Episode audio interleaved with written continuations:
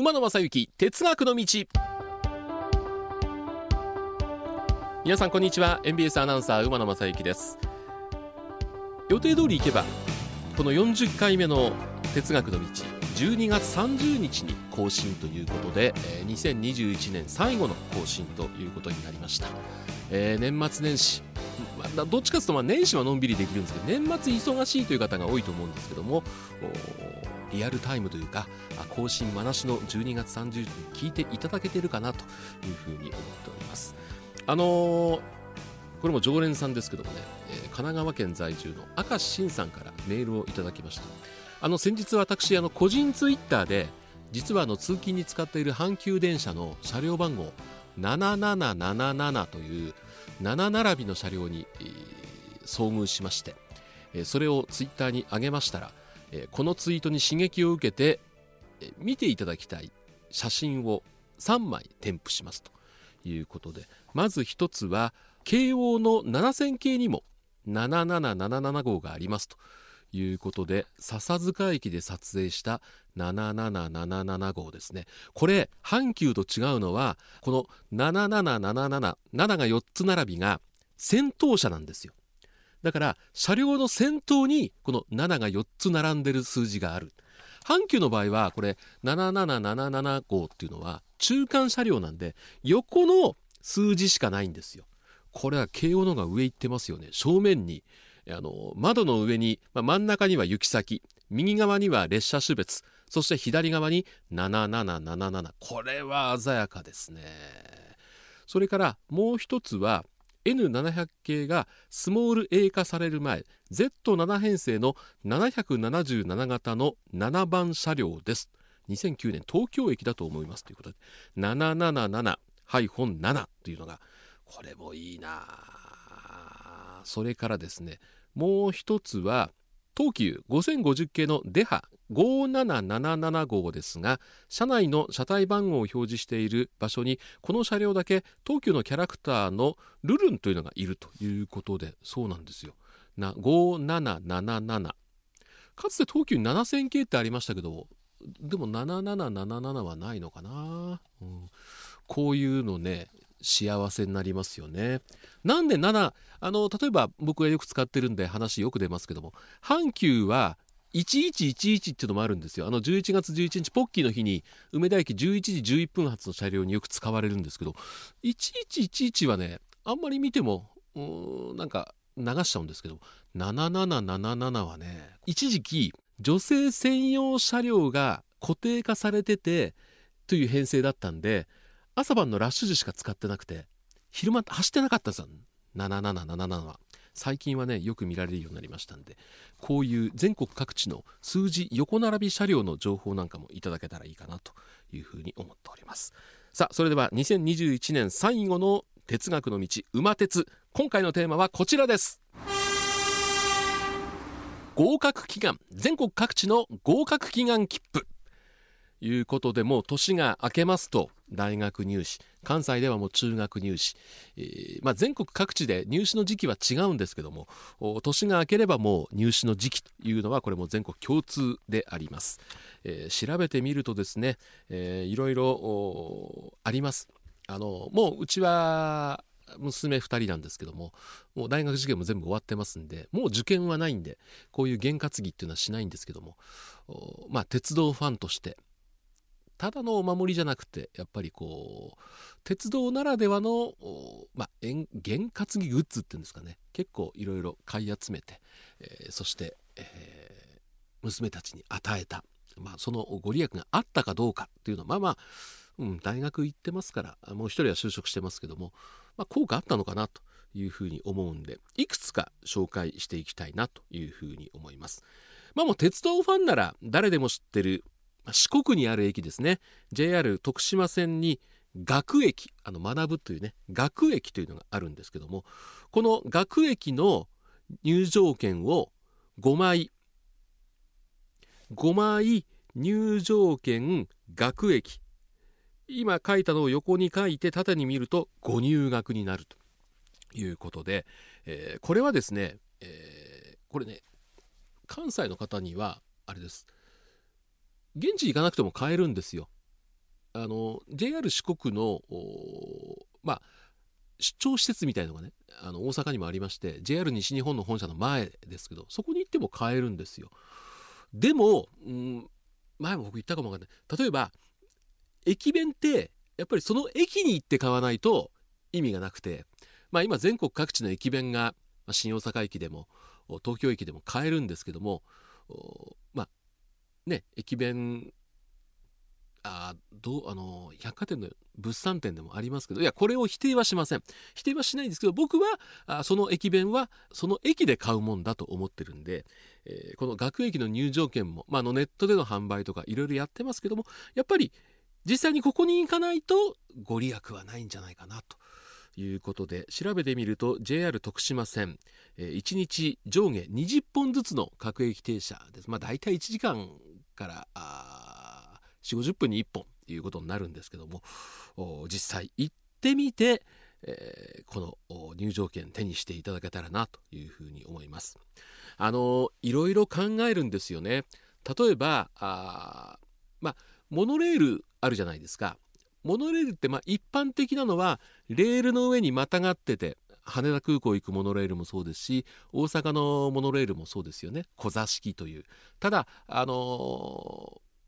えっ、ー、とねこれ大船と江ノ島を結ぶ湘南モノレール。それから千葉を走ってるモノレール。これね懸垂式っていう上からぶら下がってるんですね。これ落ちないっていうねふうに言われて、えー、結構縁起がいいなんて話も聞いてますし。あの合格って言いましたけどもこの合格祈願をですね言葉をちょっと言い換えて関門突破切符。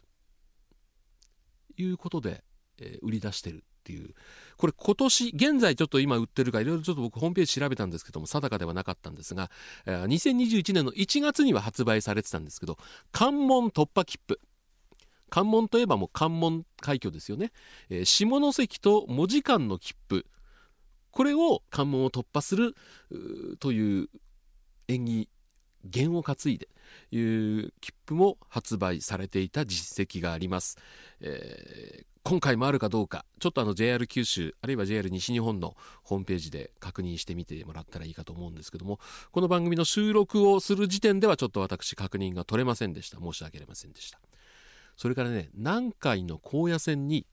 カムロっていうね駅があります。これはあの学問の学に文章の文そして道路の路と書いてカムロ駅ということですね。これも5枚でご入学になるということでこれもね実はあの難波駅とかで買えるんですよね。で普段このカムロ駅無人駅なんでカムロ駅そうそうだからさっき言った JR 四国の学駅も無人駅の可能性はあるんです。だからまあまあ100歩譲って四国で買ってください。はい。四国へ行って買ってください。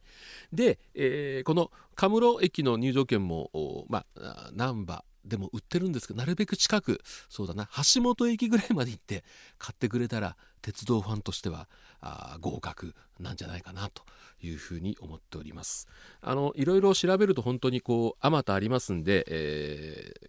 ご報告しきれないところはあるんですけどもあの実はですね、えー、例えばあ SL トーマス号を走らせてるとか、えー、かつての南海の車両近鉄の車両を走らせてるということでもう鉄道ファンには有名な静岡の大井川鉄道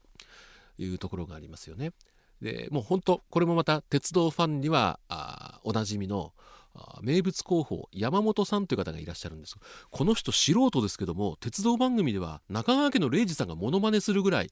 あの鉄道界では 有名な広報さんなんですけども私も取材でお世話になりましてその後お付き合いさせていただいてるんでいろいろいつも情報をいただくんですね。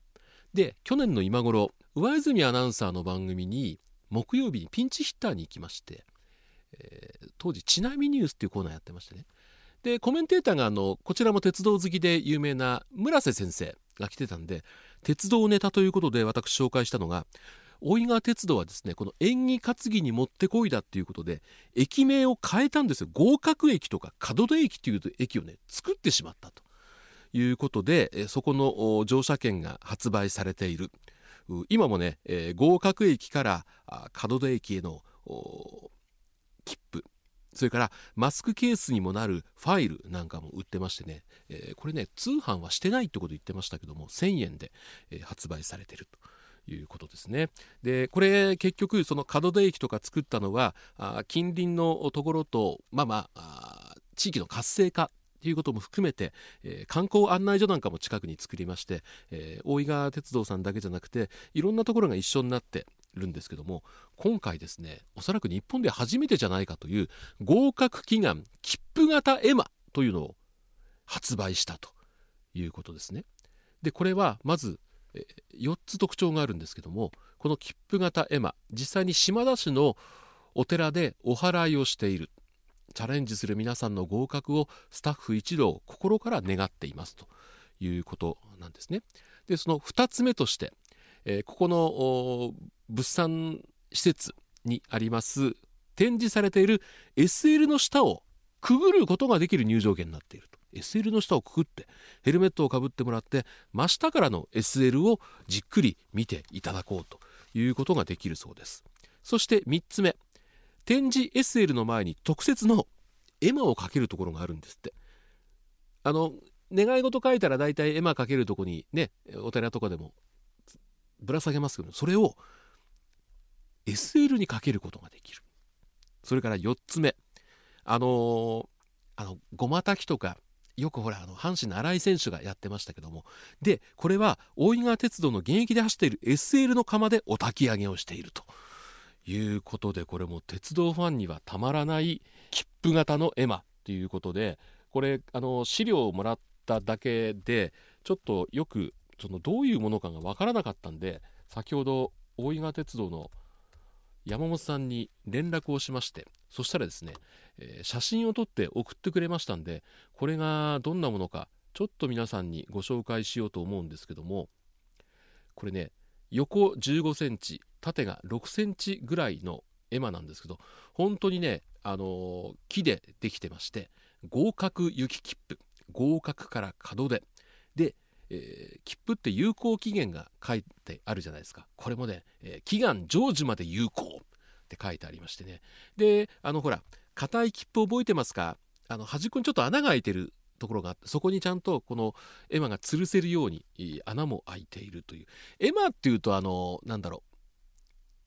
えー、何型っつったらいいのかな？まあ四角いのもあるしちょっとこう家の屋根みたいになってるの。いろいろもう完全にこれ横長。そしてそうそう。切符を切った後がちゃんとね山形にあの欠けてるという。これはね馬鉄のあれだな。うん。えー、ツイッターにアップしようかな。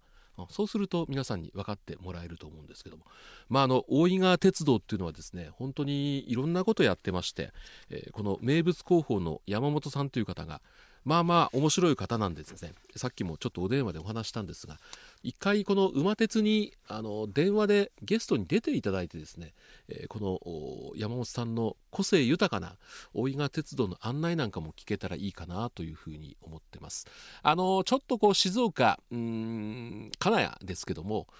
関西から行くとちょっと不便なんですよね。静岡とまる新幹線が少ないんで。やっぱりいらっしゃる方も関東の方が多いということは言ってましたけどもやっぱりあの大井川鉄道 SL に乗った後アプト式の登山電車に乗っていいですね。これ私また仕事で行けたというね、えー、本当に。でもね僕も言ってることは矛盾してましてね。うん。例えば駅弁はその駅で買わなきゃいけないって言ってるんだったら鉄道ファンとして鉄道を楽しむんだったら自分のお金で行きなさいって言われますけどもほとんど僕がお話してることはね仕事で行ってる。ただやっぱりね幸せですよね。こういう趣味のことをお話ししますとそういう仕事が来るんですね。本当にこのどうだろう。33年アナウンサーやってますけども鉄道ファンを公言して25年。どんだけこ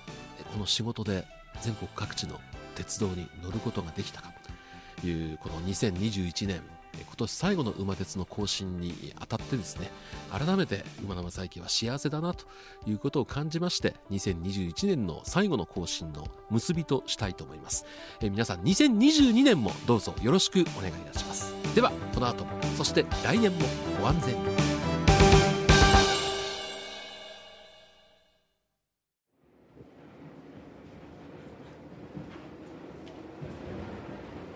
皆様本日は馬鉄にご乗車いただきまして誠にありがとうございます。次は終点茶屋町茶屋町でございます。ドアン様もお忘れ物なきようにご準備お願いいたします。馬鉄またのご乗車お待ちしております。